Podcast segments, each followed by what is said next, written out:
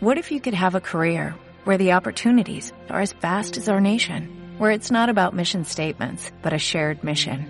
At U.S. Customs and Border Protection, we go beyond to protect more than borders, from ship to shore, air to ground, cities to local communities. CBP agents and officers are keeping people safe. Join U.S. Customs and Border Protection and go beyond for something far greater than yourself. Learn more at cbp.gov/careers. Bienvenido a Radio Libertad Constituyente. Un programa de análisis político para la acción, creado y dirigido por Antonio García Trevijano. Un espacio cultural e informativo donde el ejercicio de la lealtad, la verdad y la libertad superan lo políticamente correcto para promover la democracia formal. Bienvenidos. Mi nombre es Manuel Ramos y comenzamos un nuevo programa de la serie Pasiones de Servidumbre dentro de nuestros fundamentos de, Radio Libertad Constituyente. En esta ocasión mm, voy a hablar de las pasiones que están directamente relacionadas con la acción en política y sus consecuencias.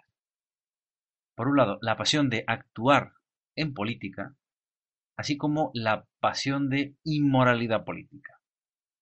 Voy a explicar, voy a intentar explicar cuáles son los límites eh, de la definición de estas dos pasiones que tienen, tienen su relación, porque muchas veces se entienden eh, estas pasiones políticas eh, de una forma errónea. Pues bien, en comienzo eh, repasando en esta pasión de actuar en política que analiza eh, don Antonio García Trevijano en su libro Pasiones de Servidumbre, es el, libro en el que nos basamos para repasar estas eh, maneras y estas formas, sentimientos relacionados con la transición española en 1978 eh, pero que evidentemente han dejado su calado y que son pasiones universales relacionadas con el poder eh, hasta nuestros días. Y hoy nos centramos en esta mm, pasión general, de hecho, dentro de lo que es la, política, que es la de actuar. Actuar.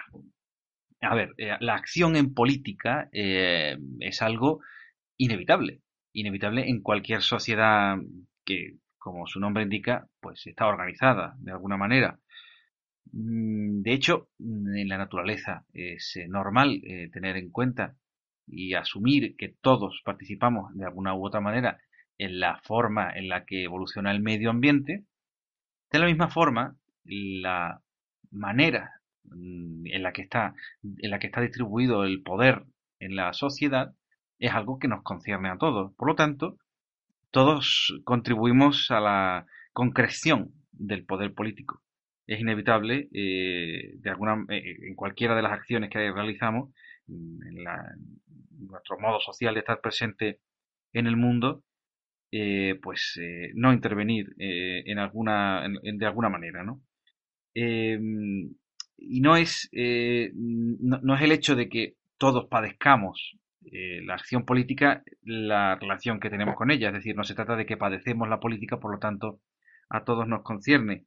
Eh, se trata, eh, basándonos en la, expresión de, o las ideas de Gramsci, de que todos somos agentes inconscientes de la idea de que el, Estado mm, domina la sociedad, domina toda, todos los aspectos de, nuestra sociedad y por lo tanto, bueno, al contrario de lo que expresa Gramsci, Trevijano lo enfoca eh, no como una consecuencia de las acciones del Estado, sino al contrario, sino que es la sociedad civil y las acciones de la sociedad civil en su conjunto las que, eh, bueno, repercuten o no en, la forma en la que está eh, el poder en el Estado. Por lo tanto, mm, el predominio eh, de la idea estatal, eh, incluso mm, siendo, bueno, tenemos ahora una idea eh, de, predominio del Estado mucho más acaparadora que en otros, en tiempos. pero mm, la idea, en definitiva, del poder y la relación con el poder en la acción política solamente debe estar guiada por un índice, que es el que a los repúblicos es, eh, nos, interesa, que es el de la libertad política. Es decir, eh, cuál es el grado de libertad política de una sociedad eh, respecto al, evidentemente, al poder. Por lo tanto, ¿cuál es la libertad política que hay en una sociedad? En la medida en la que la sociedad actúe, habrá mm, un grado de libertad mm, colectiva o no. Em, de hecho, citando, a Gramsci, eh, eh, pues nos referimos al, a esta pasión por, por, el Estado, porque todo lo organiza el Estado, eh, refiriéndose, y cito textualmente, que todo individuo es funcionario no en cuanto sea empleado a sueldo del Estado y supeditado al control jerárquico de la burocracia estatal, sino en tanto al actuar espontáneamente su activismo y e identificarse con los fines del Estado. Es decir, eh, estamos hablando de cuál es la finalidad de la acción política, cuál es la motivación, no la motivación, sino la finalidad. Y por lo tanto nos topamos eh, con esta mentalidad eh, ideológica que, que domina eh, el poder estatal y que de alguna manera eh, relega toda la acción política al Estado. Solo una pequeña parte de los sectores de la sociedad civil, eh, que, está integrada normalmente por trabajadores autónomos, cooperativistas, profesionales libres, intelectuales, ecologistas, estudiantes, organizaciones altruistas que no están cooptadas por el Estado, este tipo de, organizaciones, sociedades dentro de la sociedad, es, este tipo es el que puede resistir, de algún modo, debilitar la irresistible corriente eh, cultural que, permite la injusticia muchas veces de los, de los estados de partido. Porque la inmensa mayoría de los gobernados participamos en la formación de, la idea estatal, que es eh, el, nivel más profundo de la, de la acción política. Por lo tanto, hay que distinguir, y esto es importante cuando hablamos del Estado, em, la política, concretamente, de la administración, como modo de, eh, de, retener la acción y distribuirla con recursos públicos adecuados a, a, cada una de las naturalezas de gobierno. Eh, el poder gubernamental, el poder gubernamental, que es realmente la política a la que nosotros nos estamos refiriendo, mm, se compone de, dos elementos que, que, bueno, también basados en la teoría de Gramsci, y aquí se ve la, influencia de esta, de esta teoría. Eh, ¿cuál, ¿Cuál es la base entonces de este poder estatal? Por un lado, el elemento coactivo y represor que evidentemente lo constituye el monopolio eh, de la violencia y que bueno, es común eh, a todas las formas de gobierno. Pero por otro lado, tenemos el factor directivo de ese poder gubernamental, que varía dependiendo de cada una de las hegemonías que hay dentro de la sociedad civil y que es eh, diferente según sea una dictadura, una oligarquía de partido o una democracia. Por lo tanto, es, eh, volvemos otra vez a la sociedad civil. Es eh, la concreción de este mm, espíritu civil el que hace y el que nos concreta la forma de actuar en la política. Es decir, unos mm, actúan de forma directa y consciente, participando en los partidos y en los procesos electorales, y otros de forma indirecta, eh, pues comunicando información política en procesos de formación de opinión pública, evidentemente la formación, la opinión pública se forma de muchas, de muchas maneras, no solo eh, desde la prensa, pero, pero en el trabajo cotidiano, en las actuaciones de todos los sitios de la sociedad civil. Por lo tanto, mm, separando la política de la administración y el Estado de la sociedad civil, eh, ¿cuáles son eh, los, los, motores que hacen que, miembros de la sociedad actúen en política. Bien, eh, la teoría política eh, solo tiene en cuenta las formas conscientes de actuar en la política y no le da importancia a la trascendencia que, tenga sobre ella las formas inconscientes de meter en la sociedad el principio eh, de, acción en, la política. Los partidos, los, sindicatos, los monopolios industriales, los oligopolios editoriales y todos los, eh, centros disciplinarios de la mentalidad de masa eh, intentan eh, consolidar el poder estatal por medio de consignas y conductas gregarias y bueno, luchan contra el pensamiento individual, la responsabilidad social y solidaridad horizontal que se manifiesta desde la sociedad civil. Eh, la, pasión, y esta vez consciente, de actuar en política, cuando no proviene de, una ambición cultural liberadora, de este pensamiento individual y responsabilidad social de la que, a la que mencionaba, siempre eh, termina, acaba en un modo sentimental e ingenuo del que se vale la ambición de poder personal para, invadir la esfera de la autonomía privada en la sociedad civil. Y así se monopoliza pues toda la acción política del Estado. Cuando no hay sociedad política autónoma, cuando no hay una sociedad civil viva, eh, cuando no hay más causa que actuar que el, de la, que el del Estado, pues lo que hay, pues evidentemente es una sociedad partidista, lo vivimos todos los días cuando todos los aspectos de la sociedad están partidos, según el partido político, y la finalidad, en el caso, desde luego, de los estados de partidos, es eh, las prebendas, es decir, conseguir subvenciones, conseguir comisiones, y todo tiene que ver precisamente con, no con la realidad y la necesidad de la, de la sociedad civil, sino mm, la necesidad de los partidos. Pues bien, esta, este resultado es eh, lo que ha dado mm, eh, de sí la transición. No ha, habido realmente una eh, verdadera mm, sinceridad a la hora de expresar los sentimientos de libertad colectiva y por lo tanto la acción política se ha limitado a lo que ha dictaminado el Estado. Esa es la, así se ha encauzado la, pasión política en, en, España.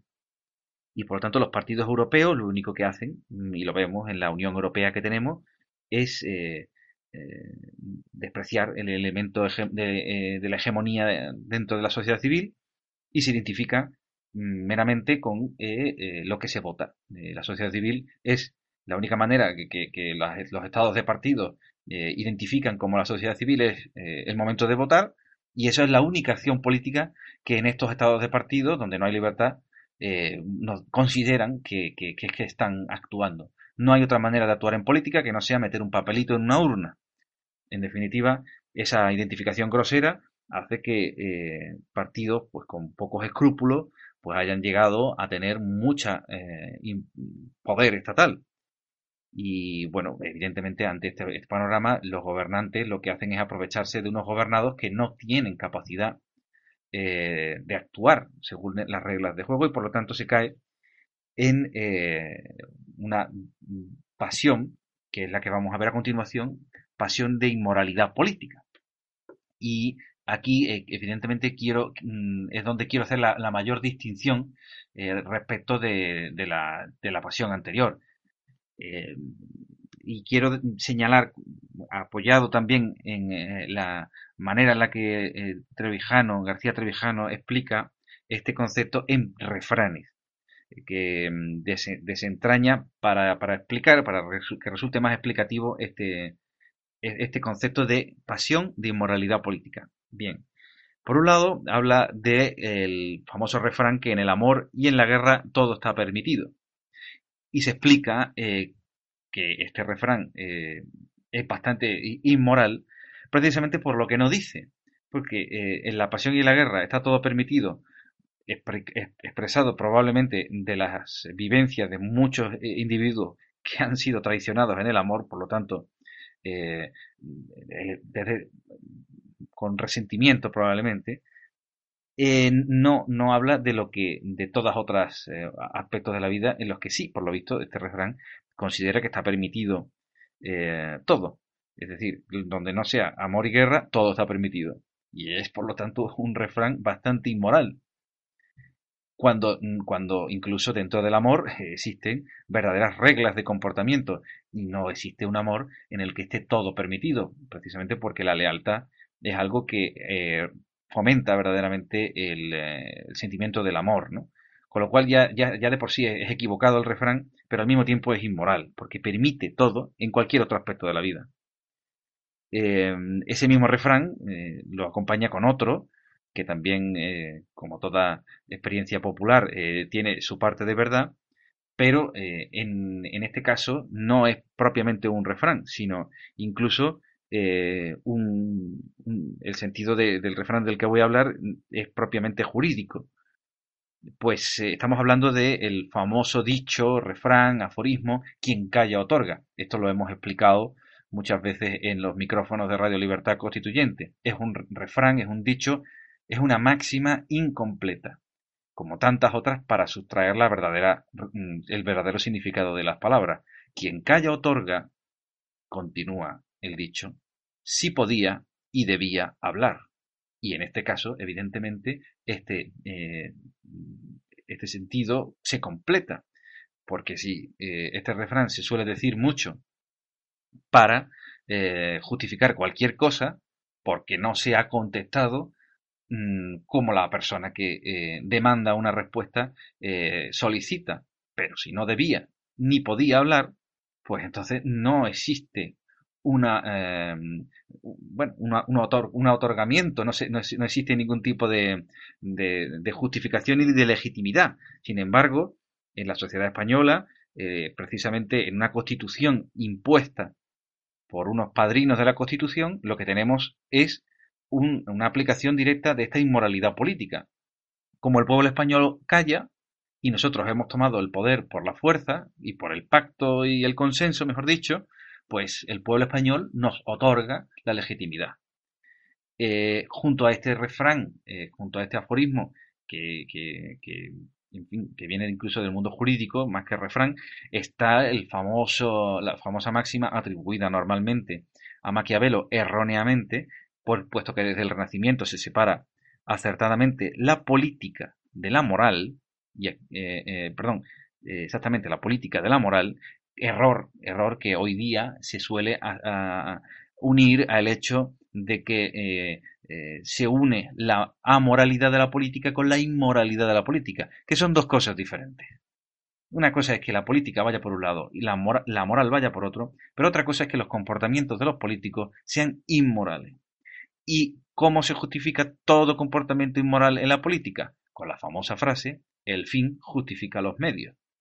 Frase atribuida a Maquiavelo, eh, eh, erróneamente atribuida a Maquiavelo por su incompletitud, es decir, no está completa. La frase completa es el fin justifica los medios si y solo si lo alcanzan. Es decir, el fin. Si realmente en política, en política, no nos olvidemos nunca de que en política lo que está en juego es el poder.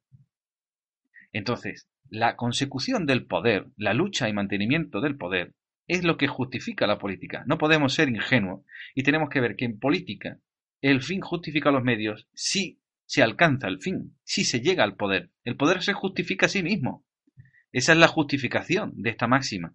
Y por lo tanto, si se entiende esta máxima, que puede parecer dura de entender, pero es lo que da la visión, y por eso Maquiavelo fue un genio a la hora de establecer las relaciones de poder, se ven cuáles son los mecanismos que hacen que unas reglas, unas reglas del juego, sean las que moldeen después los, los caracteres dentro de, de, de, los actores políticos. Porque puede haber en una sociedad democrática corruptos. Pero si tenemos unas reglas, unas instituciones que son radicalmente inmorales, lo que se va a provocar, lo que se va a producir, es, pues, el secreto de Estado, asegurando la impunidad de los delitos, un gobierno corrompido y criminal que no puede ser desalojado del poder antes de unas nuevas elecciones, el consenso que garantiza eh, pues los primeros responsables que, eh, que tampoco van a ser perseguidos por las magistraturas del gobierno anterior, Lo hemos visto en gobiernos que suceden a otros diciendo que van a perseguir lo que han hecho los anteriores. Nos está diciendo en estos momentos, por ejemplo, el partido eh, estatal Podemos que va a perseguir al PP y veremos, veremos cómo esta ruptura del consenso podrá reubicar a los poderes eh, del Estado dentro del partidismo, pero no vamos a ver realmente una persecución del crimen. Lo que vamos a ver es una reordenación del gobierno partidista pues eh, eh, de hecho la justificación de la inmoralidad dentro del gobierno español es eh, que no se persigue, no se, bueno, es absurdo, es infantil pensar que los gobiernos corruptos se van a controlar a sí mismos. Tan corrupto es el gobierno que está gobernando ahora mismo como el que está en la oposición. Y tan corrupto es también el que vota. La inmoralidad de la, de la, de la votación eh, hace que todos los españoles seamos, eh, seamos, son los que votan inmorales. Y de hecho, eh, a juicio del filósofo Francis Bacon, se, que consideraba el peor crimen la piedad con los criminales, y que en su contemporáneo Shakespeare expresó en Romeo y Julieta cuando, citando la obra, la clemencia que perdona a los asesinos no es más que otro asesinato, sí sabemos que las listas de partidos no eligen. Si sabemos que no podemos revocar el mandato de, eh, nuestra decisión a los supuestos diputados que salen de las listas. Si no podemos realmente tener una elección, ¿por qué seguimos alimentando este eh, gobierno, estas reglas de juego, este estado de partidos inmoral? La inmoralidad en política, insisto, no está en las personas, no está en eh, que una persona modesta eh, tenga la capacidad de, reprimir su impudicia o su falta de, recato, su pudor a la hora de, tratar las cosas públicas, sino que las reglas, las reglas sean las que dignifican. Es la democracia la que puede dignificar la acción política y cualquier acción, por perversa que sea, porque el poder es implacable, es la política, es la regla de juego la que va a hacer que, mm, eh, la que instaure la moralidad en la política, siendo la política una cosa separada de la, de la moral. Pero el comportamiento individual es el que podemos controlar desde, eh, eh, o con, mejor dicho, las instituciones, con las instituciones democráticas, no con estas instituciones. Por lo tanto, separemos la moralidad de la política, pero no separemos la inmoralidad del comportamiento político. Y esto, una vez más, se hace, se consigue con las reglas del juego. Unas reglas del juego democráticas. Y ahí sí podremos ver cualquier tipo de, eh, de interés eh, político y, será y será verdadero. Y será verdadero. Y si hay algún tipo de corrupción, la corrupción será corregida porque la inmoralidad no estará en las instituciones. Sabremos y podremos corregir precisamente esas inmoralidades. Y no como ahora, que tenemos que tragar con ruedas de molino. Nos vemos en el siguiente episodio. Eh, muchas gracias por escucharme. Gracias por escuchar Radio Libertad Constituyente. Recuerda que puedes seguirnos también si lo deseas en Facebook o Twitter a través de nuestras cuentas oficiales. Busca el texto Diario Español de la República Constitucional en Facebook y pulsa en me gusta para seguirnos. Busca Diario RC en Twitter para localizarnos también en esta red social. En la plataforma YouTube puedes visualizar información diversa a través de los canales Tercio Laocrático y Libertad Constituyente TV.